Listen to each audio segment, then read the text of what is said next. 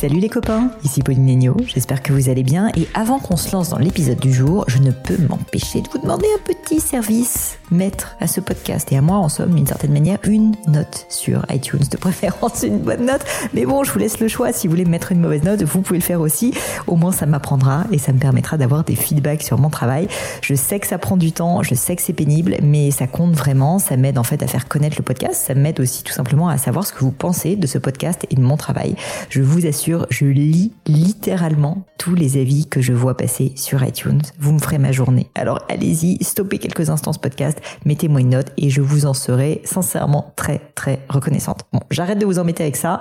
Cette semaine, je reçois Frédéric Lenoir, qui est sociologue, écrivain, journaliste et conférencier français. Si vous ne connaissez pas encore Frédéric, vous avez sans doute entendu parler d'au moins l'un de ses ouvrages best-sellers, le miracle Spinoza, publié en 2017, où il a quand même relevé le défi, pas très simple si vous avez déjà mis le nez dans du Spinoza, de rendre accessible et sexy, si je puis dire, le philosophe Spinoza. Si cet épisode vous plaît, n'hésitez pas à faire un petit coucou à Frédéric sur le World Wide Web. Il en sera ravi, j'en suis sûr, et vous pourrez le retrouver facilement sur Instagram, sur Facebook, sur Twitter ou sur LinkedIn, ainsi que sur son site internet dédié. Alors comment vous décrire Frédéric? Un sage peut-être, un philosophe de la vie, difficile à dire, mais ce qui est certain, c'est que Frédéric a passé le plus clair de sa vie à réfléchir à la notion de bonheur. Après une enfance difficile, il a une révélation un peu mystique au travers de la religion et devient vraiment passionné par une question comment donner du sens à sa vie Une question qui évidemment me parle beaucoup et je pense à de nombreux d'entre vous. Dans son cas, cette quête de sens se fait via l'écriture et le partage qu'il fait de ses découvertes au travers de romans, que je vous invite à lire bien sûr, ou de livres destinés à ouvrir le monde de la philosophie au grand public, comme c'est le cas avec Le miracle Spinoza ou son dernier ouvrage, Jung, un voyage vers soi. J'ai retenu plusieurs idées fortes durant cette interview. D'abord, le bonheur est une manière de voir le monde. La joie peut nous guider à trouver notre vocation vraie, ou encore l'importance de raconter des histoires pour faire passer des messages. Quoi qu'il en soit, je vous mets les notes vers le dernier livre de Frédéric que je vous invite vraiment à découvrir, mais je ne vous en dis pas plus et laisse place à ma conversation avec Frédéric Lenoir. Bonjour Frédéric. Bonjour Pauline. Merci d'avoir accepté l'invitation. Je suis très honorée. Un plaisir. Une découverte. Ben, j'espère. En tout cas, on a énormément de choses à découvrir avec vous. Et je voulais commencer par un sujet qui m'intéresse personnellement énormément, à savoir le bouddhisme. Je crois savoir que c'est quelque chose qui vous tient à cœur aussi.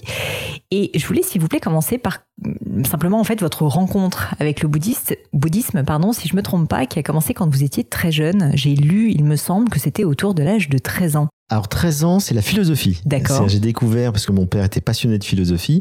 Il m'a mis le banquet de Platon entre les mains quand j'avais 13 ans. Et puis je me suis passionné pour la philosophie grecque, euh, qui est une philosophie existentielle et s'intéresse à comment vivre mieux. Au fond, c'est la grande question de la philosophie grecque. Et puis euh, de fil en aiguille, la philo grecque m'a amené au bouddhisme, puisque je cherchais euh, une sorte de philosophie contemporaine, vivante aujourd'hui, euh, parce que les, les, philosophes grecs sont morts depuis hmm. longtemps et les philosophes actuels, euh, bah, ils sont plus du tout dans cette même optique. On s'intéresse plus à la question du bonheur, à la question du sens de la vie, etc. Et du coup, j'ai découvert que les, les bouddhistes, euh, c'était le, le, le, cœur de, de, de, leur pensée, à savoir, euh, voilà, comment vivre bien, comment être heureux, euh, comment bien mener sa vie. ils s'intéressent à l'humain et, et, comment apprendre à vivre. En fait, c'est la grande question. C'est donc vers 15-16 ans que j'ai découvert le bouddhisme par le bouddhisme tibétain. C'est-à-dire que la première lecture que j'ai fait, ça doit être Shogyen Trungpa Rinpoche. Donc c'était un lama tibétain et je trouve que les Tibétains, ils ont bien compris l'Occident, donc ils savent bien euh, parler aux Occidentaux. Puis j'ai découvert le bouddhisme zen, puis après j'ai lu les enseignements du Bouddha, etc. Et j'ai fait ma thèse de doctorat en fait sur le bouddhisme, la rencontre du bouddhisme et de l'Occident, c'est-à-dire comment les Occidentaux ont découvert le bouddhisme, l'ont interprété, euh, souvent mal d'ailleurs, comment les philosophes comme Nietzsche, Schopenhauer se hmm. sont euh, appropriés ou ont critiqué le bouddhisme. Enfin, c'est très intéressant de voir la réaction philosophique au bouddhisme, et puis comment aujourd'hui, au XXe siècle, le bouddhisme s'est déployé de plus en plus en Occident et pourquoi? Et alors pourquoi est-ce que justement, selon vous, le bouddhisme en ce moment a un peu le vent en poupe en Occident? Alors euh, d'une manière assez légère, hein, au sens où euh, évidemment on n'en parle pas tous les jours au quotidien, mais malgré tout on sent quand même qu'il y a un intérêt de plus en plus présent, je trouve. tout simplement parce que je crois que les Occidentaux, euh, ont, enfin surtout en Europe, ont, ont, pris de la distance avec la religion, c'est-à-dire que la religion décline, mais les besoins spirituels sont toujours aussi forts. Ouais. C'est-à-dire que l'être humain se pose des questions sur le sens de l'existence, comment réussir réussir sa vie, etc. Et donc, je dirais que le bouddhisme apparaît comme une spiritualité sans Dieu. Et donc, on n'a pas besoin de s'encombrer d'un tas de croyances, d'un tas de dogmes, on veut dire. Mais par contre, euh, on a des réponses existentielles. Donc, c'est une philosophie spirituelle euh, assez pragmatique, euh, qui n'est pas incompatible avec la science. Vous voyez, donc ça, ça paraît plus moderne finalement que, que, que les religions monothéistes. Donc, on se dit, ce sont des mythes. Euh, je crois que c'est une des principales raisons. Et puis, euh, après, dans le bouddhisme, il y a, il y a une certaine sobriété de la pratique qui tourne essentiellement autour de la méditation, qui est une pratique universelle que tout le monde peut faire. Euh, alors ça, c'est les raisons du succès. Après, il y a des ambiguïtés. C'est-à-dire que vous voyez aussi des gens qui se convertissent au bouddhisme et qui vont pratiquer des choses, des rituels hmm. tibétains très compliqués, et donc ils reproduisent dans le bouddhisme qu'ils ont rejeté dans le catholicisme. Et ça, ça, ça fait sourire. C'est rigolo. C'est-à-dire c'est toujours mieux ailleurs, vous voyez. Donc euh, bon, il y a un peu d'exotisme aussi. Je comprends. Vous, euh, quand vous avez plongé dans la philosophie suite à ces premiers recommandation de votre papa. Je suis très intéressée par le fait que vous avez euh, plongé en fait dans une philosophie de la vie et non pas justement une philosophie très cartésienne que souvent on enseigne à l'école en France. C'est vrai qu'en France, moi-même pour avoir fait des études littéraires, je me rappelle qu'on a tout de suite été plongé dans des philosophies assez euh, complexes au final euh, et qui, je dois dire, en tout cas à l'époque où moi j'apprenais la philosophie, étaient parfois un petit peu, comment dire, moqueuses des philosophies plus de la vie comme bah, typiquement euh, le stoïcisme, euh, etc. Qu'est-ce qui a fait que vous avez vraiment été intéressé par ces philosophies de la vie? Mais en fait, pour les Grecs, la, qui ont inventé la philosophie en Occident, parce qu'elle existait en Orient d'autres manières, qui ont inventé la philosophie en Occident, pour eux, ce qui était important, avant tout, c'était que la philosophie nous aide à vivre. Mm. Euh, parce que à quoi ça sert de, de, de, philosopher si on est malheureux, si on passe à côté de sa vie Et donc, pour eux, une des dimensions essentielles de la philosophie, c'est de nous apprendre à vivre.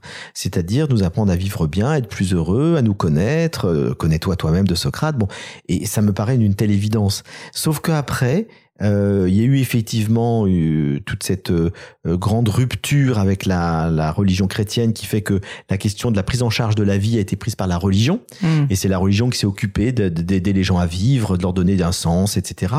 Et quand la philosophie est revenue après à la Renaissance et, et surtout aux Lumières, au fond, euh, on a délaissé un peu cette dimension existentielle pour se préoccuper plutôt de questions plus conceptuelles autour de la connaissance, des sciences, du langage. C'est-à-dire que la philosophie a voulu accompagner, si vous voulez, les découvertes euh, intellectuelles euh, plus plus récentes. Euh, mais on peut assister aujourd'hui à un certain retour de cette philosophie existentielle, puisque les livres de philo qui se vendent le mieux dans le grand public, ce sont les stoïciens, c'est c'est c'est c'est le manuel d'Épictète, ce sont les dialogues socratiques, hein, platoniciens, c'est l'éthique nicomaque d'Aristote, et puis ce sont des philosophes euh, post-Renaissance qui ont repris à leur compte la philosophie grecque, comme Montaigne et Spinoza, par exemple. Mm. Et moi, j'ai fait un livre sur Spinoza euh, qui, qui, a eu un très gros succès parce que plein de gens qui auraient découvrir. Quand même ah, que... incroyable. incroyable. Et surtout pas mon éditeur qui m'avait dit effectivement, euh, bon, ce qui était bien déjà. Elle m'a dit si on en vend 40 000 exemplaires, c'est un miracle. On, en a vendu 300 000 en grand format et le double en poche. Donc il y a eu un succès énorme. Pourquoi? Parce que plein de gens savaient que Spinoza, c'est un philosophe qui, qui parle de la vie. C'est un philosophe de la joie. C'est un philosophe qui nous apprend à faire grandir la joie et diminuer la tristesse et qui nous donne une éthique de vie fondée sur la connaissance de soi. Mmh. Et donc, je crois que c'est ce que la philosophie peut nous apporter de mieux. Parce que, euh, honnêtement, euh, on n'a pas besoin de faire de la philosophie pour euh, avoir une connaissance scientifique. La psychologie, aujourd'hui, nous donne aussi des connaissances très précises de la psyché humaine. Les sciences humaines sont développées dans tous les domaines. Où est-ce que la philosophie reste, pour moi, le plus intéressant? Ça reste fondamentalement nous apprendre à vivre. Mais je dois dire que pour avoir euh, suivi évidemment le succès euh, du livre sur Spinoza, je me rappelle quand j'ai déjà j'ai lu le livre et surtout quand j'ai vu que vous aviez écrit un ouvrage avec quand même Spinoza dans le titre. Donc euh, voilà, on est clair et net quoi. De me dire que ça a été un tel succès en librairie, je trouvais ça assez fou. Je me disais mais c'est vraiment c'est un pari. C'est rassurant. Mais oui. Parce que ça veut dire que beaucoup de gens s'intéressent à la philosophie et que Spinoza qui est un auteur dont on sait parce que Plein de gens en parlent de Spinoza. Pas le plus accessible quand même hein, au niveau de l'écriture. Plein de gens en ont entendu parler. Vous savez que il est, il est scientifique adore Spinoza. Einstein a dit c'est plus grand philosophe de tous les temps. Euh, les, les, biologistes aiment beaucoup Spinoza. Euh, il y a des, des spécialistes de l'économie, comme Frédéric Lordon, etc., qui parlent de Spinoza. Donc plein de gens sont spinozistes et au fond, il est très dur à lire. Et c'est la difficulté majeure, c'est que moi-même qui fais études de philo, j'ai dû lire 20 fois l'éthique avant de mm. commencer à comprendre de quoi il s'agissait, parce qu'il faut presque un, dictionnaire à côté de, du vocabulaire de son époque, puis pour plein de raisons, la manière dont c'est construit, c'est très difficile. Et, et c'est vrai que du coup, euh, lorsque les gens se sont dit, tiens, peut-être qu'on va nous rendre accessible la pensée euh, d'un homme qui a visiblement découvert des choses fondamentales, ça a fait le succès du livre. Et c'est vrai que moi-même, je me suis dit, il faut transmettre cette pensée-là. Elle est trop, elle est trop précieuse pour qu'elle reste euh, effectivement euh, uniquement accessible à des spécialistes. Ça fait partie justement de, de votre projet de vie, de rendre accessible euh, des choses parfois complexes. Tout à fait. J'ai pas choisi ça au départ. Je me suis pas dit, euh, je, mon projet de vie, c'est de euh, rendre accessible des choses complexes. Ça s'est fait comme ça. C'est-à-dire, j'ai commencé à faire pas mal de bouquins que personne ne lisait parce que c'était trop difficile. Et puis à un moment donné, je me dis à quoi ça sert d'écrire euh, si on n'a pas de lecteur? Autant pas écrire, faire autre chose, faire de la recherche. Et à ce moment-là, j'ai décidé d'écrire autrement. C'est-à-dire de dire avec des mots simples des choses compliquées sans trahir la complexité. Donc c'est un travail de traduction en fait que je fais sur des grands auteurs ou sur, sur des pensées en général. Et donc, et là, j'ai vu tout de suite le, un public qui, qui vraiment avait soif de ça. Et du coup, bah, évidemment, progressivement, j'ai développé de plus en plus euh, ce type d'ouvrage. Et ça me fait plaisir de faire plaisir. C'est moi, j'aime les gens. Je dis carrément, voilà, je suis généreux de tempérament. Et donc, quand je vois que des gens me disent euh, dans, dans les dédicaces, dans le train, dans l'avion, partout, euh, vos livres ont changé ma vie, ça me fait plaisir. Je me dis au moins ça, ça a apporté quelque chose. Et donc, pouvoir transmettre des idées que je trouve extrêmement fortes, pertinentes à un large public, bah, je me dis ça, ça donne un peu un sens à mon existence. Je comprends. Euh, j'aimerais parler justement un petit peu de vos méthodes de travail et de ce, ce, sujet sur l'écriture. Parce qu'en fait, on peut penser que c'est simple d'écrire simplement, mais au contraire, il y a souvent une bien plus, grande complexité. Ah non, Exactement. mais quand j'écrivais des livres universitaires, j'avais aucun mal, puisque je restais dans la, la, complexité de la pensée avec un vocabulaire très pointu. C'est très facile. Une fois qu'on a accédé et qu'on a appris ces gammes de piano et qu'on sait faire ça, c'est très facile. C'est beaucoup plus difficile de, de, de, de, comme dirait Platon, de sortir de la caverne et puis d'essayer après de, de dire les choses euh, avec un vocabulaire qui, qui, soit accessible à tout le monde, parce que c'est un travail, encore une fois, de traduction sans trahir. C'est-à-dire, faut pas utiliser euh, les termes euh, qui sont parfois utilisés mais incompréhensibles aujourd'hui. Hein. Si je vais parler d'attributs, de mode, etc., de substances, on hmm. on va rien comprendre. Euh, donc, j'utilise d'autres mots qui veulent dire la même chose, mais que les gens peuvent comprendre pour que, ou alors j'utilise les mots du philosophe, mais je vais dire, ça veut dire ça. Hmm. Je fais la traduction. Et donc, du coup, effectivement, c'est un travail, c'est le double de travail. Il faut comprendre déjà la pensée d'un auteur et ensuite, il faut la retraduire de manière accessible. Alors justement, au niveau de votre manière de travailler, on parlait juste avant de commencer l'interview de votre vie à mi-chemin entre la Corse, où vous vous ressourcez, et Paris, si je comprends bien. Je trouve ça très intéressant justement parce que je pense qu'on est souvent beaucoup dans l'énergie et dans la ville, dans l'urbain, etc. Mais du coup, on a un peu moins de temps de réflexion, de recul. Et dans un travail d'écriture, je peux imaginer qu'on a besoin d'un petit peu de temps de réflexion et de recul, surtout quand on doit traduire un philosophe aussi complexe que Spinoza. Ah, mais quand je suis à Paris, j'ai absolument pas le temps de travailler. C'est-à-dire que je fais que euh, alors des fois, je, je, je, mon travail, c'est faire la promo de mes livres, hein, comme je fais là. D'ailleurs, je, je, rencontre un tas de journalistes, etc. Et puis, euh, je sors, je vois des amis, et donc je pourrais pas travailler à Paris dans ce rythme social. Ce qui fait que j'ai compris depuis longtemps que si je voulais vraiment prendre du temps, il fallait que j'ai un double, un double domicile. Et j'ai écrit tous mes livres à la campagne. Alors j'ai changé de campagne. Hein. J'ai connu la Normandie, puis après j'ai été séché dans le sud de la France parce qu'il pleuvait en Normandie. J'ai eu besoin d'aller au soleil. Puis après j'ai encore eu besoin d'aller plus au sud. Euh, je suis en Corse, je peux pas aller plus loin là. Maintenant, ça y est. Euh, et donc, euh, j'ai écrit tous mes livres à la campagne devant un paysage. J'ai besoin d'avoir un tableau de la nature devant moi. Euh, et c'est ça qui m'inspire. Et puis dès que j'ai fini d'écrire ou que je suis un peu fatigué, je vais marcher. Hmm. Et le fait de marcher me remet en route l'énergie. Et j'ai de nouvelles idées qui arrivent et j'écris à nouveau. Vous savez, des, la marche inspire. Hein. C'est vraiment... Euh, D'ailleurs, je sais pas si vous connaissez l'expression euh, les, les péripapéticiennes. C'est des, prostituées. Ça vient des péripapéticiens qui étaient les disciples d'Aristote qui philosophaient en marchant. Hmm. Parce que beaucoup de philosophes, Socrate, etc., Bouddha, enfin, marchaient tout le temps parce que la marche stimule la pensée, les idées, euh, ça permet de connecter des intuitions et alors après, pouf, ça c'est reparti. Donc voilà, j'alterne l'écriture, la marche, le plaisir de contempler le paysage Et c'est tout ça qui me permet d'être inspiré. L'isolement est nécessaire à votre créativité? Isolement relatif, c'est-à-dire je j'ai pas besoin euh, euh, d'être totalement seul, mais si je suis accompagné, j'ai besoin qu'on me laisse tranquille. C'est-à-dire qu'il faut hmm. que dans la journée, euh, je sois pas dérangé. Donc je dirais, je coupe mon portable euh, et je fais rien d'autre, on va dire entre 10 heures du matin et 18-19 heures que écrire, me promener, manger un petit peu, mais je vais pas être dans, dans l'échange. Hmm. Euh, donc s'il y a quelqu'un avec moi, euh, on échangera euh, le soir et le matin, mais pas, Cette pas dans la personne sait qu'elle est invitée, mais pas pour discuter. Pas pour discuter. Vous, vous m'expliquiez aussi précédemment que vous avez bah, la chance d'écrire pendant la journée et pas au plein milieu de la nuit. Vous êtes inspiré pendant la journée. Ça a été une discipline que vous êtes mise en place justement de faire des horaires d'une certaine manière pour réussir à avancer, parce que j'imagine qu'il y a des moments aussi où on n'est pas inspiré la page blanche, etc. On, a tous entendu parler de cette expression, mais c'est quelque chose qui vous touche aussi et vous avez été obligé d'une certaine manière de créer des rituels justement pour réussir à être euh, plus productif. Pas du tout, c'est très naturel. C'est-à-dire que j'essaye d'avoir une vie saine et donc euh, ben le soir j'ai pas envie. Si je travaille le soir, j'arrive, je vais pas dormir parce que je vais penser à mes idées. Donc mm. je décroche vers avant de dîner, quoi, vers 18h, 19h. Donc j'ai besoin de d'un temps de décrochage. Et après le dîner, je me regarde une bonne série, je lis un bouquin, je me détends. J'ai besoin vraiment de, de, couper avec la tête. Et comme j'ai besoin de 8-9 heures de sommeil, ce qui est pas mal, bah du coup, je travaillerai pas avant 10 heures parce que c'est le temps d'émerger, de faire ma, mon petit, petit déjeuner tranquille, un petit temps de méditation euh, le matin. Et puis, j'enchaîne. Donc, les horaires se sont imposés finalement comme des horaires de bureau parce que c'est plus pratique et que ça, que ça me laisse l'espace euh, de sommeil et de détente euh, nécessaire le soir. Mmh. Comment vous choisissez vos thèmes ou vos auteurs à traduire? Bah, je fais pas que ça. Hein. C'est-à-dire que, en fait, j'en ai fait que deux traductions d'auteurs, si on réfléchit. J'ai, euh, enfin, un peu plus si on compte euh, un livre qui s'appelle Socrate, Jésus, Bouddha, où j'ai parlé, j'ai appelé ça mes trois maîtres de vie parce qu'ils ont vraiment beaucoup compté dans mon parcours. Euh, sinon, j'ai fait Spinoza et là, je viens de faire Jung. C'est ça. Qui on en parlera, qui est, qui est mon dernier livre. Euh, et Jung est aussi complexe que Spinoza pour d'autres raisons. Donc, à part ces, ces ouvrages où j'ai vraiment transmis, euh, en fait, j'ai fait pas mal de, de, de livres d'essais plus personnels euh, et j'ai fait des contes et des romans dans lesquels j'ai une liberté totale parce que là je, je, peux effectivement euh, écrire de manière très accessible tout en transmettant des idées à travers des histoires des personnages donc il y a plus d'émotions et j'aime aussi être sur les dans l'émotion j'aime pas être que dans la tête hmm.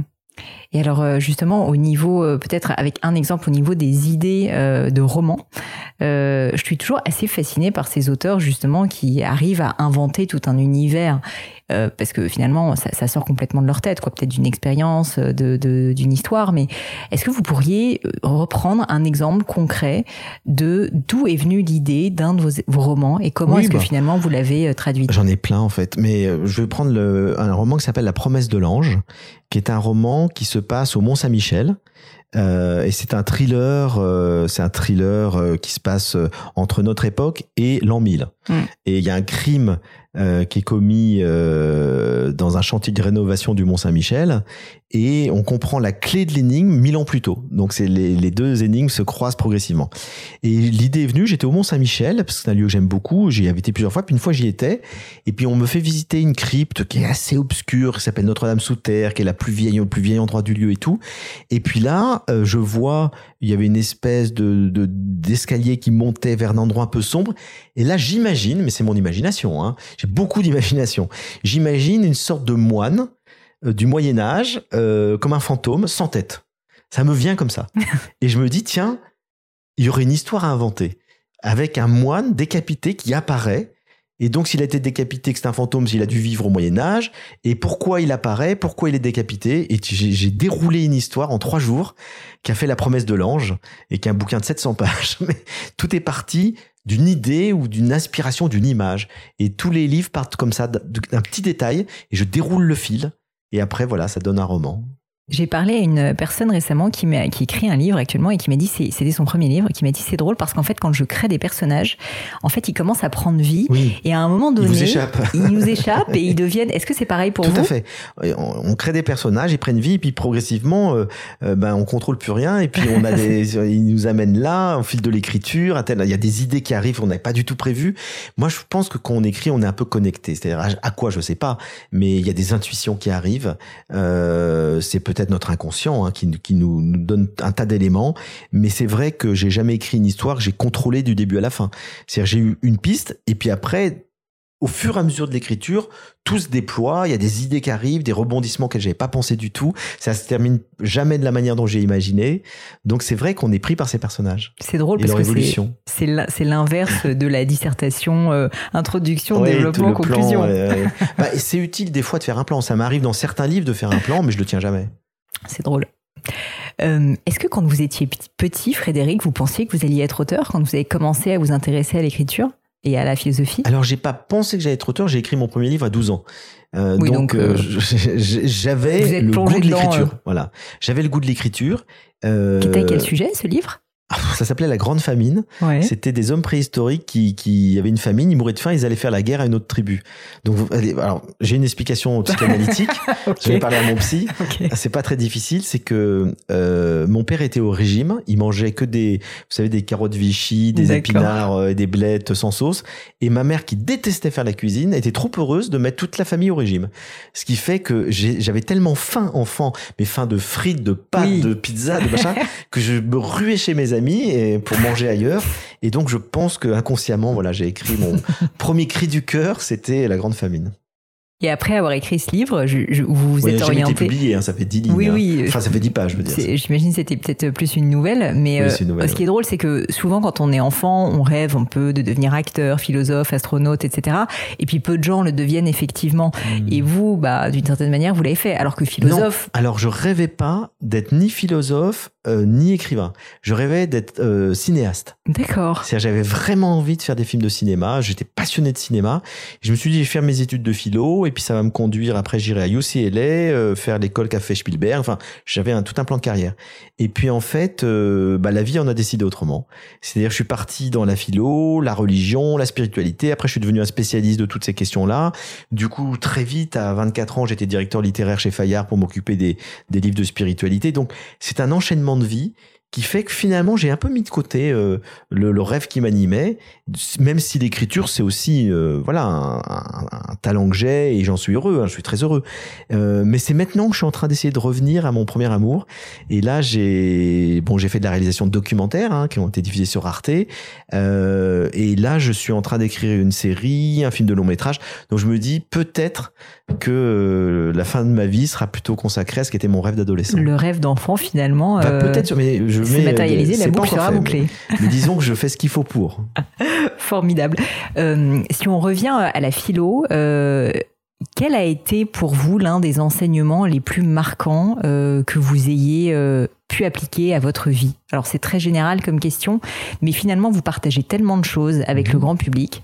La question que je me pose, c'est qu'est-ce qui vous vous a personnellement le plus marqué comme enseignement philosophique que vous vous appropriez à vous-même? Oui, bah, beaucoup. Euh, parmi les, les différents, en- différents enseignements, je dirais la voie du juste milieu. C'est-à-dire que j'avais lu chez Aristote que la vertu, c'était un équilibre entre deux extrêmes. Mm.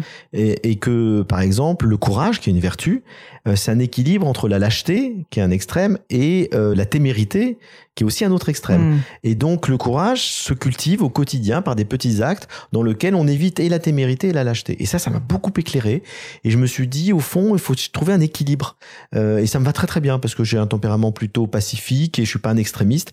Et du coup, j'ai compris qu'on était heureux parce qu'on développait des vertus.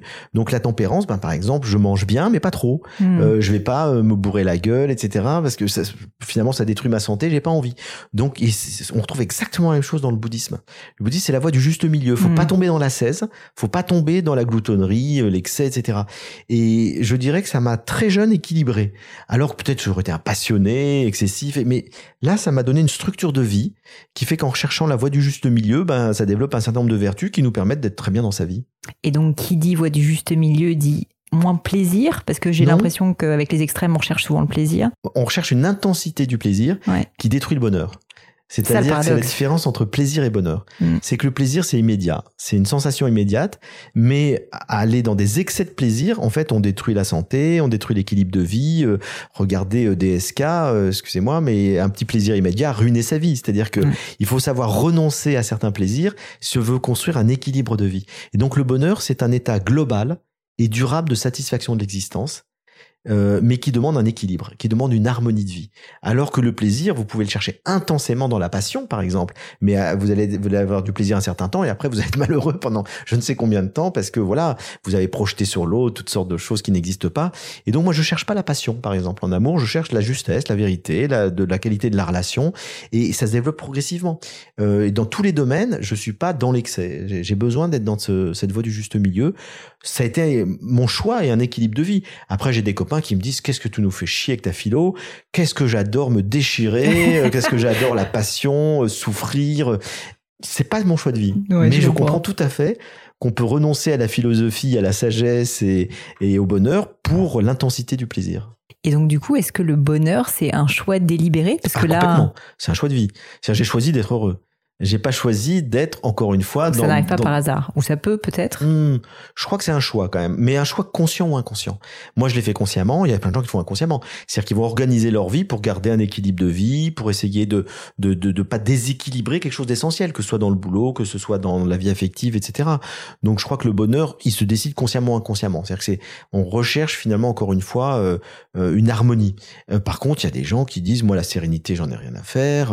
Ce qui ce qui compte, c'est c'est plus plutôt le chaos, etc. Mm. Et c'est une manière, c'est une satisfaction aussi. Mais euh, moi, je préfère cette euh, cette définition grecque du bonheur qui est plutôt fondée sur la sérénité et sur la joie euh, que sur l'intensité des émotions qu'on maîtrise pas du tout. Vous vous rappelez justement le moment où vous avez pris la décision de vouloir être heureux et de vouloir adolescent. Ouais. Euh, je pense qu'enfant j'étais pas heureux. C'est-à-dire que j'étais heureux parce que j'ai un tempérament joyeux, mais j'étais pas heureux en famille pour les, raisons de, de la fois alimentaire, mais aussi, parce que, mais aussi parce que mes parents s'entendaient pas du tout, mm. que c'était des conflits permanents à la maison. Je disais à 8 ans à mes parents, je vous en supplie divorcer. Donc tout ça faisait que j'étais euh, déséquilibré, j'avais un déséquilibre affectif, j'étais pas très heureux. Donc j'ai recherché le bonheur, c'est-à-dire j'ai recherché l'équilibre, j'ai recherché euh, ce qui pourrait me donner plus de satisfaction dans l'existence. Et donc, et puis après, euh, un peu plus tard, jeune adulte, j'avais des phobies ou des angoisses que j'ai cherché à faire une thérapie pour guérir de ça. Et j'ai réglé mes problèmes de, de, petite enfance. Et donc, j'ai toujours cherché à retrouver un équilibre parce que je l'avais pas. Mais il y a des gens qui vont très bien depuis l'enfance, qui ont eu une enfance équilibrée, et ils se posent même pas la question du bonheur. Elle est là. Il est là. C'est mmh. quelque chose qui est donné. La, dimension spirituelle aussi, c'est quelque chose évidemment qui est très marquant euh, chez vous et surtout je trouve à une époque où, comme vous le disiez euh, au tout début de, de quand on a commencé notre conversation, on parle assez peu de spiritualité. En tout cas, euh, clairement, c'est plus comme c'était il y a, il y a même 100 ans. Qu'est-ce qui a fait que vous êtes intéressé à la spiritualité aussi jeune? Parce qu'en plus, c'est vrai que c'est peu fréquent pour des enfants de, de s'intéresser à ces sujets.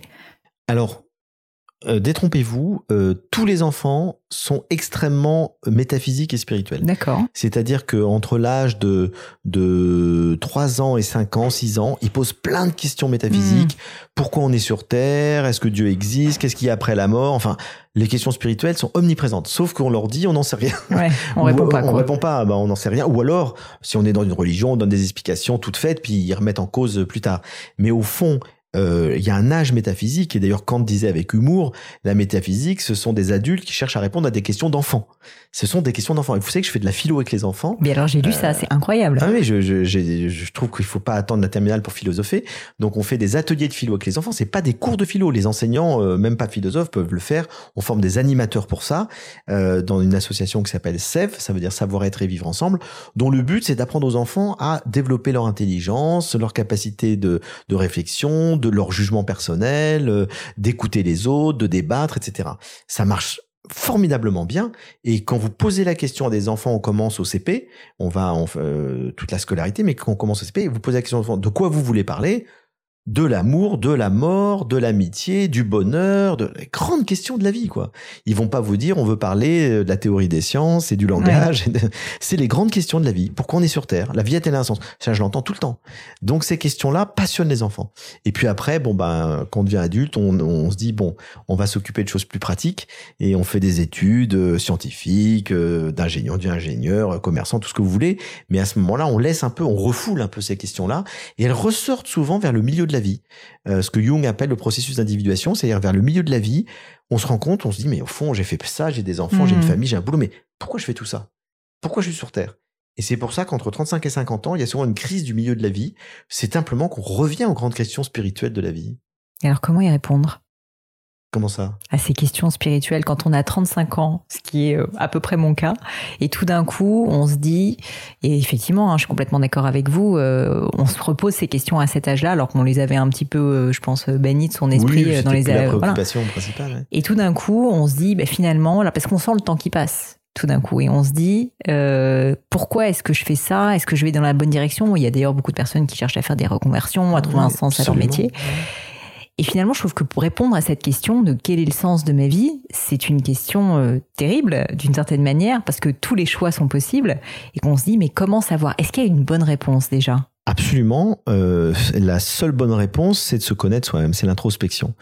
C'est-à-dire que euh, Aristote et Spinoza nous disent très justement, il y a une nature humaine singulière.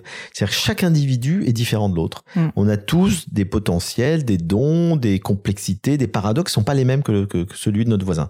Et donc, il faut arriver à comprendre qui je suis, euh, qu'est-ce qui me motive, qu'est-ce qui me met dans la joie. Pour, pour Spinoza, le critère, c'est la joie. Qu'est-ce qui me met dans la joie? Qu'est-ce qui me met dans l'enthousiasme? Et là, on peut comprendre que si ce qui me met dans la joie, c'est de jouer du piano, que je suis banquier, je suis peut-être passé à côté, surtout si je suis malheureux en tant que banquier. Si je suis heureux en tant que banquier, tant mieux. Mais si je suis malheureux dans mon métier, puis ce qui ben à ce moment-là, on peut effectivement faire une reconversion. Moi, je sais que ma petite sœur, elle, elle, avait un boulot alimentaire à Paris pendant des années, elle n'était pas heureuse, et puis elle se disait, mais j'ai qu'une envie, c'est de vivre dans la nature. Elle adorait la nature, etc. et tout. Elle a fait une reconversion à 30 ans. Elle a fait un BTS d'agriculture. Et maintenant, elle fait des plantes médicinales dans la Drôme. Elle me dit, je gagne dix fois moins d'argent, je suis dix fois plus heureuse. Et donc, elle a suivi sa nature. Mais pour ça, c'est un travail d'introspection, se connaître, puis avoir le courage après. C'est ça. De se dire, mais est-ce que je suis capable de changer de vie, de quitter une ville pour aller vivre à la campagne, ou de, ou de changer de métier complètement, de me réorienter? Faut du courage. Et puis, des fois, on peut pas le faire parce qu'on est trop pris par les problèmes financiers, les enfants élevés, etc. Et donc, il y a certaines personnes pour qui c'est très difficile. Et puis, au-delà de ça, il y a aussi la question du regard des autres, euh, du changement, euh, du, du, jugement. Euh, et parfois, s'écouter soi-même, c'est une chose, mais savoir l'assumer en public, oui, c'en oui, est une autre. Oui, notamment auprès de son entourage, parce que c'est ça le plus dur, hein, généralement. Euh, ses, ses proches, ses conjoints, etc., de leur dire, voilà, je changer complètement de métier. Euh, si vous êtes trader et vous dites, je, je vais élever des chèvres, je suis pas sûr que votre compagne, c'est, si c'est un top modèle, elle vous suive. Donc euh, voilà, il faut, faut que l'entourage puisse Ça permet de filtrer ses amis. Oui, alors aussi, ça permet de faire d'autres choix. Euh, Dites-moi, Frédéric, euh, pourquoi avoir fait le choix d'étudier, euh, donc de traduire, si je reprends mon mot, Jung pour votre dernier ouvrage dont j'aimerais parler, puisque c'est quand même aussi oui, un ouvrage actualité, on va dire. extrêmement actuel. Ouais. Alors en fait, Jung fait partie des, des auteurs qui m'ont marqué à l'adolescence. Donc il y a eu effectivement les, les philosophes, il y a eu le bouddhisme, et puis il y a eu Jung. Puisque quand j'ai découvert la philosophie, je me suis dit, ben au fond, comme je disais tout à l'heure, mais comment trouver des gens qui philosophent aujourd'hui, etc. J'ai trouvé les bouddhistes. Et puis après, j'ai découvert que le bouddhisme c'était une psychologie, c'est-à-dire c'est une connaissance de la psyché. Et comme je commençais à avoir un peu des, euh, des, des petits problèmes psychologiques, des angoisses et tout, je me suis intéressé à la psychologie. Et là, j'ai découvert Freud et Jung. J'ai lu les deux. Et je me suis rendu compte que je me sentais plus proche de, enfin Freud est fondamental, hein, mais je me sentais plus proche de Jung parce qu'il a cette dimension spirituelle. Et donc euh, il y avait cette quête du sens de la vie, alors que Freud nous dit rechercher le sens de la vie, bon c'est une illusion, c'est, euh, il, il est beaucoup plus matérialiste si vous voulez, Mhm. alors que la euh, Jung d'un point de vue philosophique est beaucoup plus spiritualiste. C'est-à-dire qu'il nous dit on peut pas s'épanouir sans se poser la question du sens de l'existence, et il, il a toute sa vie cherché cette question-là. Et donc du coup j'ai lu un livre de Jung qui s'appelle Ma vie, qui est une autobiographie en 800 pages. Je trouve ça passionnant. Et ça m'a donné envie de lire Jung et, et je l'ai découvert. Et il a, il a joué vraiment un rôle important dans ce travail de connaissance de moi qui m'a permis d'être heureux, de me réaliser, etc. Et puis je me suis rendu compte que les gens ne connaissaient pas Jung Mm. en France, alors que c'est une méga star aux États-Unis. Ils ne connaissaient pas Jung et que, ou certains, on connaît des idées jungiennes sans savoir que c'est Jung. Par exemple, beaucoup de gens ont entendu parler de l'inconscient collectif. Ils ont entendu parler des synchronicités Hmm. euh, des complexes, euh, des, des, des types psychologiques, euh, des archétypes, mais on sait pas que c'est Jung et on sait pas vraiment ce que ça veut dire. Oui, c'est ça. Il doit y avoir aussi des raccourcis, quoi. Voilà, beaucoup de raccourcis. de- Et du coup, je me suis dit, bah, je vais faire euh, le même travail que j'ai fait sur Spinoza, c'est essayer de rendre Jung accessible à un grand public, parce que je pense que toutes ces idées sont, sont révolutionnaires et elles peuvent aider à vivre comme elles m'ont aidé à vivre. Quelles seraient euh, une ou deux des idées euh, les plus marquantes, selon vous, euh, de Jung que vous avez voulu traduire dans le livre? Bah, la première, c'est l'inconscient collectif. C'est-à-dire que la, la, la grande différence entre Freud et Jung, et c'est pour ça qu'ils ont travaillé sept ans ensemble, ils se sont séparés sur cette question-là, c'est que pour Freud, il n'existe qu'un inconscient personnel. C'est-à-dire que notre histoire, progressivement, on a refoulé tout un certain nombre de choses, essentiellement des désirs sexuels, euh, et qui fait qu'après, on a des lapsus, des actes manqués, etc. Mais donc, l'inconscient est un lieu de refoulement. Et déjà, Jung n'était pas tout à fait d'accord avec cette idée parce qu'il dit au fond, euh, il n'y a pas que du négatif dans l'inconscient personnel. Hmm. Il y a aussi des choses positives. L'inconscient nous parle par des rêves, il nous avertit de certains dangers. Il y a des rêves prémonitoires, il y a des choses, des symboles qui nous font évoluer. Donc, il n'avait pas la même vision d'un inconscient poubelle, je dirais. Hmm. Et puis la deuxième chose, c'est qu'il a dit, mais on a aussi des symboles à l'intérieur universels. C'est-à-dire qu'on va faire des rêves de mythologiques, de choses qu'on connaît pas du tout, qu'on n'a pas vécu dans notre enfance, etc. Et donc, il a inventé l'idée d'inconscient collectif, c'est-à-dire, il dit, je constate, après avoir soigné des milliers de patients, que ces gens font des rêves de choses qu'ils ne connaissent pas. Donc, il y a des symboles universels. Ça veut dire qu'on hérite d'un inconscient, dans notre inconscient, euh, dès qu'on est, on, on hérite de tout ce que les gens ont vécu avant nous. Et tout ça vit à l'intérieur de nous dans un immense inconscient qu'il appelle l'inconscient collectif. Euh, et, et donc, on peut, cet inconscient, dialoguer avec lui. Euh, Et moi, j'avoue que quand j'écris certains romans, je vois que je, je me connecte à l'inconscient collectif. C'est bourré de sorcières, de moines, de vieux sages, de machins, d'un tas de trucs euh, qui m'habitent. Voilà. Et, et donc, je me connecte à mon inconscient collectif. Donc, je pense que c'est une, invention fondamentale. Et d'ailleurs, il nous dit, l'être humain, il, il a besoin de, de vivre avec des, des archétypes, c'est-à-dire des mythes universels, des Mhm. symboles universels. Le vieux sage, euh, la sorcière, etc. Et regardez qu'est-ce qui se passe. Jung est mort en 61. Euh, il nous a dit que, que notre civilisation moderne, elle était trop desséchée, trop rationnelle, etc. Qu'on on avait besoin de mythes, de symboles pour vivre. Et qu'est-ce qui se passe? La guerre des étoiles, euh, les grandes sagas de, de Tolkien, le, le Seigneur des Anneaux, euh, Harry Potter, enfin tous les grands succès planétaires de la fin du XXe siècle, ce sont des grandes sagas mythologiques. Mm. Et donc Jung avait complètement raison. On a refoulé le mythe et, et on a besoin de ces, ces, ces, ces symboles universels qu'il appelle des archétypes euh, finalement pour s'épanouir. Oui, puis aussi, euh, je ne sais pas si c'est euh, quelque chose qui est réel ou pas, mais moi, je, personnellement, j'ai beaucoup plus de facilité à me rappeler d'un concept et à comprendre quelque chose quand il y a une histoire. Oui, Alors que quand c'est purement théorique, C'est vrai. vrai. que ça rentre un peu d'un côté, ça ressort de l'autre. Tout à Dans mon fait. cas, en tout cas. Donc ça, je dirais que l'inconscient collectif, ça me paraît, les archétypes, ça me paraît une théorie fondamentale. Euh, une, une autre parmi beaucoup, euh, les synchronicités. Les synchronicités, euh, en fait, l'idée lui est venue parce qu'il avait une patiente dans son bureau qui lui dit qu'elle a rêvé d'un scarabée doré. Et au moment où elle lui dit ça, il y a un scarabée doré qui rentre par la fenêtre qui se pose sur le bureau. Quel hasard Mais quelle troublante coïncidence Et du coup, Jung a observé à travers des dizaines de faits comme ça qu'il y avait souvent des coïncidences extraordinaires entre un événement psychique et un événement physique. L'événement psychique, c'est effectivement cette femme qui rêve, Mm, mm. et puis l'événement physique, c'est qu'il se passe ça. Autre cas qui nous arrive tous, enfin qui nous est souvent arrivé, on pense à quelqu'un qu'on n'a pas vu depuis longtemps, et le téléphone sonne, cinq minutes après, c'est la personne. Mm. À un événement psychique correspond à un événement physique. Et donc, il s'est posé la question d'où ça vient, parce que c'est inexplicable euh, scientifiquement. Euh, du coup, Freud dit ça n'existe pas, c'est un pur hasard. Oui. Bon. Et donc lui non, il dit, je pense que c'est, il y a quelque chose de réel. Il faut comprendre ce que c'est. Et pour comprendre ce que c'est, il a fait la rencontre d'un physicien qui s'appelle Wolfgang Pauli, qui c'est un des fondateurs de la physique quantique. Et il a eu le prix Nobel de physique en 1945. Et pendant 25 ans, ils ont travaillé ensemble pour comprendre les synchronicités. Ils ont inventé un concept qui s'appelle euh, la psychophysique, dans lequel ils nous disent en fond la seule explication possible, c'est qu'il y a un autre plan du réel qu'on ne voit pas, un réel voilé, dans lequel matière et esprit sont complètement connectés, au-delà de l'espace et du temps. Et notre intuition, notre inconscient peut se connecter Mm. à ce réel-là, ce qui expliquerait tous les phénomènes des rêves prémonitoires, de la télépathie, euh, des synchronicités, de, même de la voyance. Oui, ça sera Euh, une manière de réhabiliter finalement toutes ces. Tout, tout ce qu'on a refoulé comme Ouais. étant euh, de l'ésotérisme, de la parapsychologie, euh, etc. Donc il dit en fait c'est des, des phénomènes qui existent vraiment, sauf qu'on ne les comprend pas scientifiquement. Et donc pour ça il faut postuler qu'il existe un autre niveau de réalité au-delà de la matière euh, physique immédiate, qui est en même temps du réel dans lequel matière et esprit sont liés. Euh, donc c'est un postulat qui, qui après euh, euh, demande d'être exploré pendant, ça va être des siècles d'exploration. Mais je crois que c'est la, la recherche de, scientifique du futur, euh, le lien entre matière et esprit. C'est passionnant et, euh, et je dois dire que ça ouvre un univers devant nous de réflexion, peut-être des films aussi à venir, euh, Frédéric, je Pourquoi ne sais pas, pas.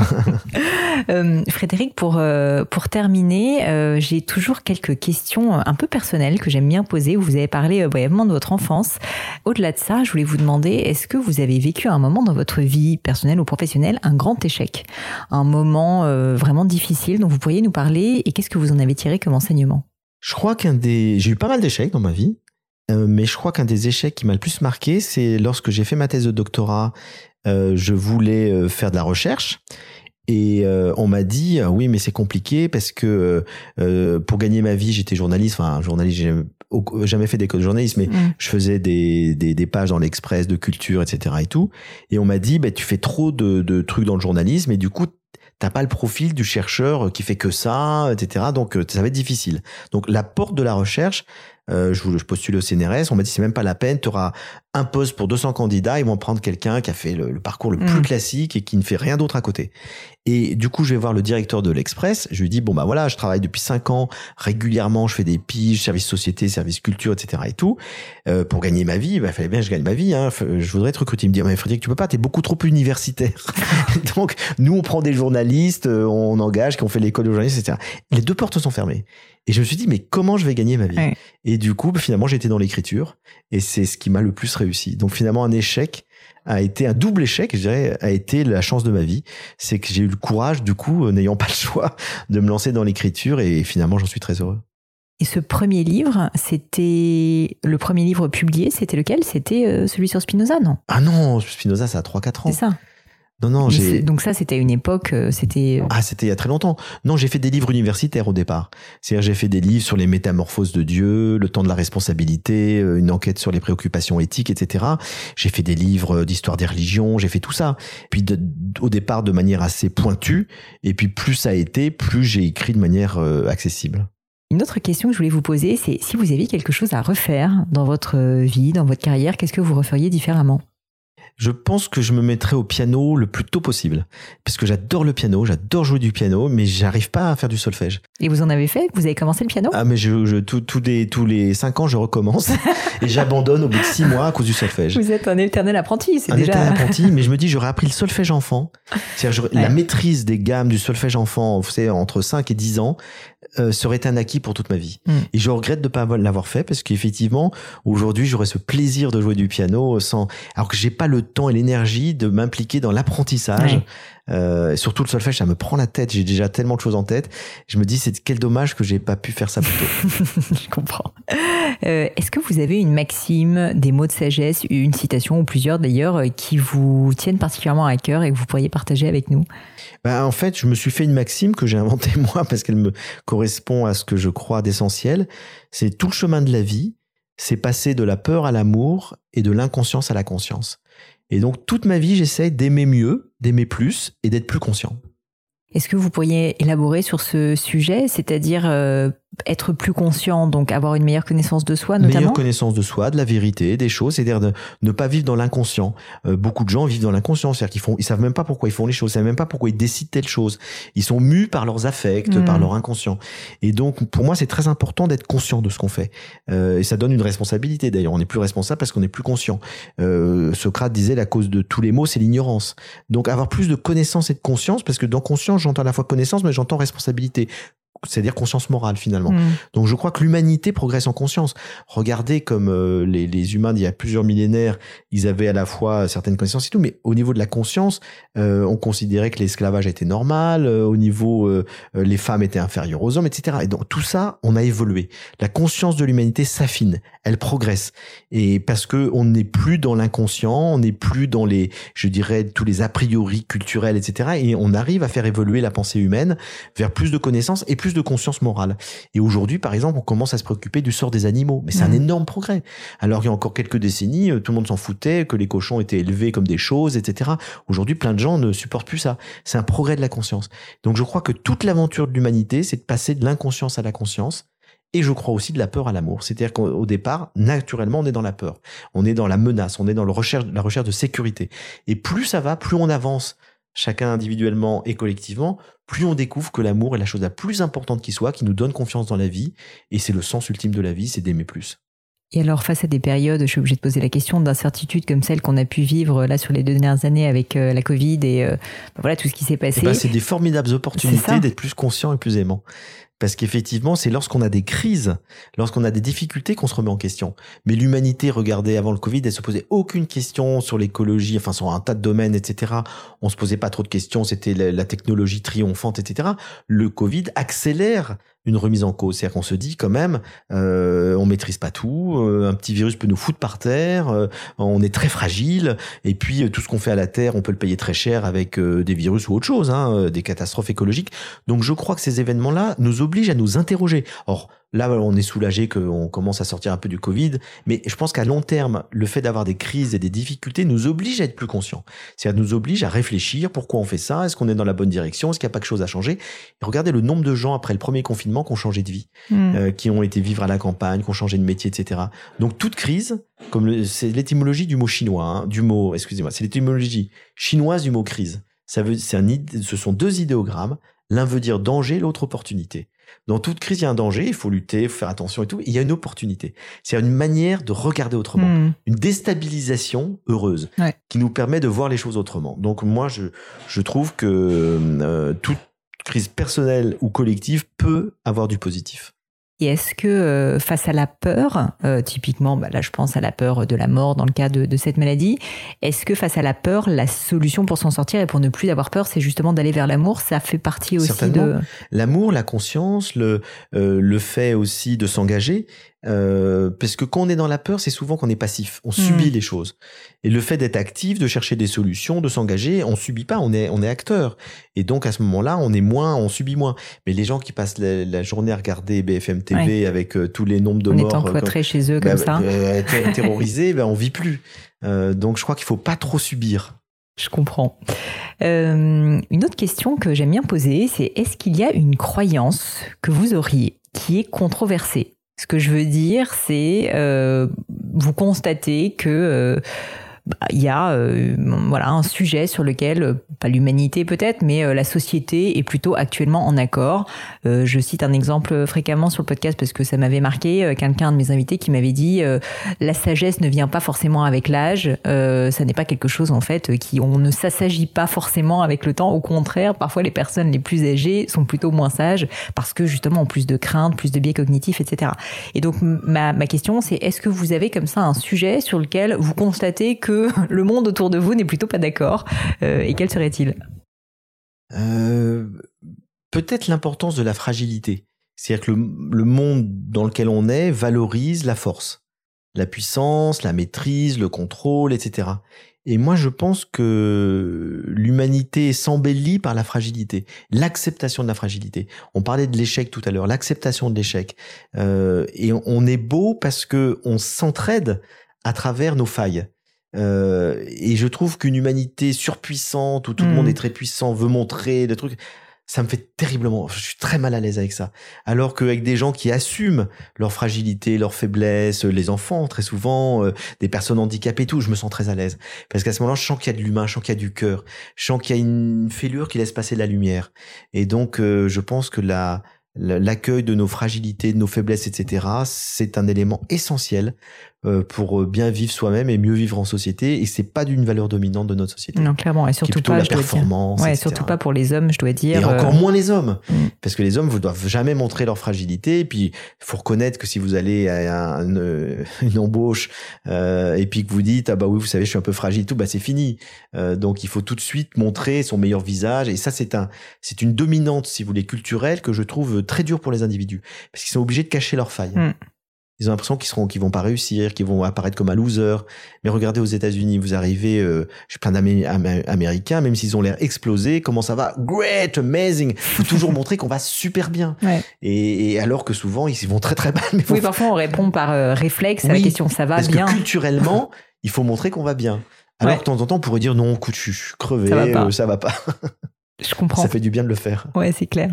En parlant de fragilité, je voulais vous demander, est-ce que, euh, est-ce que vous aussi, vous êtes soumis à l'affreux doute? Est-ce que vous aussi, vous avez pu avoir des doutes sur des sujets euh, dans la vie? Ah mais je doute tout le temps, moi.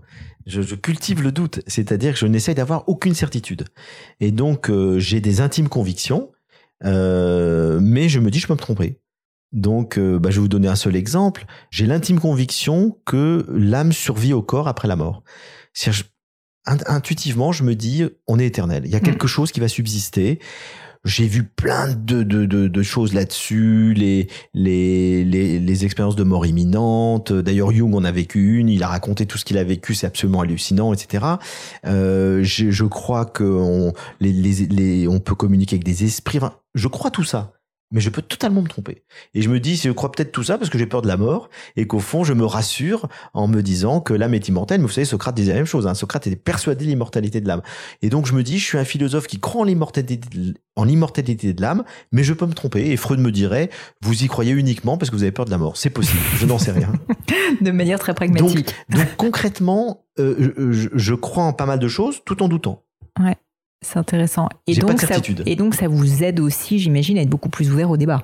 Ah bah complètement. Ce qui est quand même quelque chose qui n'est pas universellement Bien partagé. Sûr, y compris chez les philosophes d'aujourd'hui. Parce que dans l'Antiquité, on aimait débattre. Aujourd'hui, le débat, c'est chacun est enfermé dans ses certitudes. Il s'agit de dominer l'autre comme un prédateur pour montrer qu'on a la vérité et que l'autre se trompe. Et je suis pas du tout là-dedans. Ça m'est souvent arrivé dans un débat de dire vous avez raison, je me suis trompé. J'allais vous demander justement, vous avez déjà euh, changé d'avis ah, sur un grand sujet? Oui, oui sur, sur, plusieurs sujets, j'ai changé d'avis. J'ai évolué dans, dans, plein de domaines. Euh, j'ai eu par exemple sur la question de Dieu, j'ai eu un moment donné où j'avais une certitude, euh, parce que j'ai eu une sorte de foi, si vous voulez, où je me suis dit oui, c'est un Dieu personnel qui a créé le monde, etc. Aujourd'hui, j'y crois plus du tout.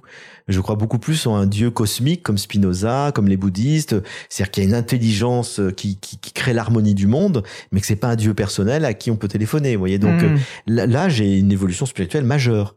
Euh, de même que euh, je pense qu'il y a un certain nombre, j'étais plutôt conscient dans la morale quand j'avais, je faisais mes études de philo. C'est-à-dire, je pensais effectivement que la morale était liée sur des une sorte d'impératif catégorique, c'est-à-dire qu'il est nécessaire de respecter la loi, sinon on peut pas vivre en société. Aujourd'hui, je suis spinoziste, c'est-à-dire que je ne crois pas du tout que la morale vient de l'extérieur, mais de l'intérieur, hmm. et que c'est parce que on va vers la joie et que euh, chaque individu cherche le meilleur pour lui-même, qu'il aura euh, cette capacité, au fond, de respecter les autres en profondeur. Et, donc, je crois que la morale naît d'abord de la recherche de son intérêt personnel dans ce qui nous permet d'être le meilleur de nous-mêmes. Mais c'est une morale de l'intérieur, vous mmh. voyez, donc il est fondé sur le désir et la joie. Rien à voir avec la morale kantienne. Donc j'ai évolué dans plein de domaines. Et je continuerai certainement d'évoluer. Bah, c'est aussi ça qui est sympathique. Une dernière question, forcément je suis obligée de vous la poser à vous. Un ou des livres qui vous ont particulièrement marqué, qui ont peut-être changé votre vie et que vous pourriez euh, partager avec nous? J'ai été très marqué. Bon, il y a beaucoup de livres parce que là, j'ai beaucoup d'auteurs qui m'ont marqué, mais euh, pour changer d'auteur, je dirais que j'ai été très marqué par le livre d'Iti Ilsum. Iti Ilsum, c'est une jeune femme juive qui a été déportée, euh, qui est morte à Auschwitz, et elle a écrit un journal qu'on a retrouvé comme Anne Frank, vous voyez, elle a écrit un journal qu'on a retrouvé 30 euh, ans après sa mort, une correspondance dans lequel elle, elle dit des choses extraordinaires. D'ailleurs, c'était une disciple de Jung, elle était très jungienne, elle est, elle est morte euh, très jeune, mais elle avait cette capacité de dire au fond, les nazis n'ont pas réussi à m'enlever ma joie de vivre. Je continue de m'extasier dans les camps de concentration devant un coucher de soleil, devant le, la merveille d'une personne qui va partager son morceau de pain avec une autre personne qui a faim, etc. Mm. Elle dit, euh, lorsqu'on a, euh, lorsqu'on est dans la joie, la joie est intérieure, rien ne peut nous l'enlever euh, de l'extérieur. Et ça, c'est le sommet de la sagesse. Et je me suis dit, quelqu'un qui est dans un camp de concentration peut dire ça, c'est un sage accompli. Alors c'est facile de dire qu'on est assis sur son coussin de méditation, rien ne doit m'atteindre, je veux la sérénité est en moi, le bonheur est en moi. J'arrête pas de le dire. Mais après, quand vous êtes dans un camp de concentration, comment le dire? Eh ben, elle, elle le dit, elle l'écrit. Euh, les nazis ne m'ont pas enlevé ma joie de vivre, mon amour de la vie. Et puis quand c'est trop dur, ben, je me souviens des bons souvenirs de l'enfance, des confitures de ma grand-mère, de la balançoire au fond du jardin. Et je continue d'aimer la vie malgré tout. Ça donne envie de le lire. Et je... une vie bouleversée. Une vie bouleversée. Je vous remercie, je le mettrai dans les notes de l'épisode. Et pour terminer, euh, Frédéric, peut-être un dernier mot de la fin, euh, à la fois sur ben, votre dernier livre, et puis si vous avez un dernier message que vous vouliez partager avec nous. Ben sur mon dernier livre, donc euh, Jung, euh, un voyage vers soi. Donc tous ceux qui s'intéressent un peu aux, grandes questions de la psychologie, du sens de la vie, etc. C'est un moyen de découvrir pour moi des plus grands penseurs de tous les temps euh, et qui nous aide à vivre. Et puis euh, je dirais que ce que je voudrais ajouter, c'est que la clé du bonheur pour moi, c'est d'aimer la vie et c'est de l'aimer de manière inconditionnelle parce que on aime la vie de manière conditionnelle. C'est-à-dire que quand tout va bien, on aime la vie. Et hmm. puis d'un coup, il y a un, un, un, obstacle, une épreuve, le Covid, on n'aime plus la vie. Mais non, c'est pas comme ça qu'on sera heureux. Être heureux c'est tout accueillir. Et Nietzsche le disait très bien. Il disait, faut apprendre à dire un grand oui sacré à la vie. Et à ce moment-là, eh bien, on trouvera même à travers les difficultés des opportunités, des choses qui nous font grandir, etc. Et donc, j'ai appris à dire oui à la vie. Et je crois que c'est la clé du bonheur le plus profond. Merci Frédéric. Merci à vous Pauline. Bye bye les amis, c'est la fin de cet épisode, mais avant de vous quitter, quelques détails en plus. D'abord pour toutes les infos sur le podcast et cet épisode, ça se passe sur paulinegno.com, vous aurez tout promis, juré. Aussi, si vous souhaitez me contacter pour me poser des questions, me proposer de nouveaux invités, eh bien n'hésitez pas à le faire directement sur LinkedIn, Instagram ou YouTube, je vous attends. Enfin, encore mille merci de m'avoir écouté jusqu'ici, j'espère de tout cœur que ça vous a plu et je vous dis à très vite pour un nouvel épisode.